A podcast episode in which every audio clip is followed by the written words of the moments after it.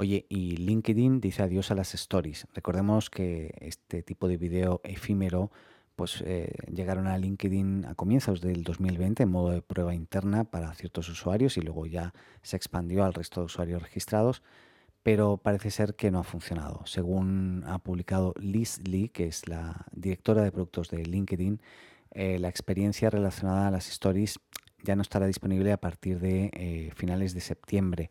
Y uno de los motivos detrás de esta decisión es que parece ser que el tema de las publicaciones efímeras pues no, no terminó de agradar a los usuarios. Según ella misma dice algo así como ustedes quieren que los videos vivan en su perfil, no que desaparezcan.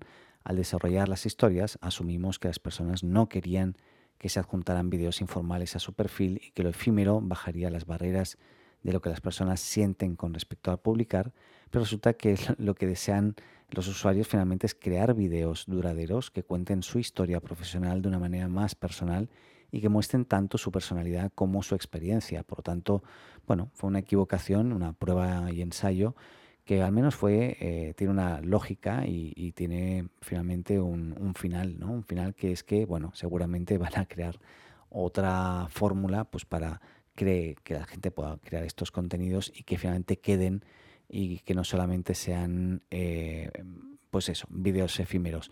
Recordemos que ya eh, Twitter hizo lo mismo, o sea, desactivó los fleets, que así se llamaban.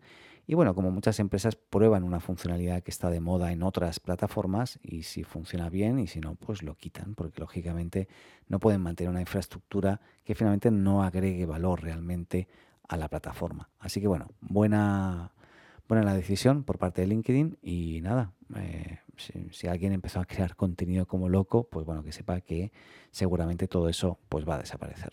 Porque además era efímero.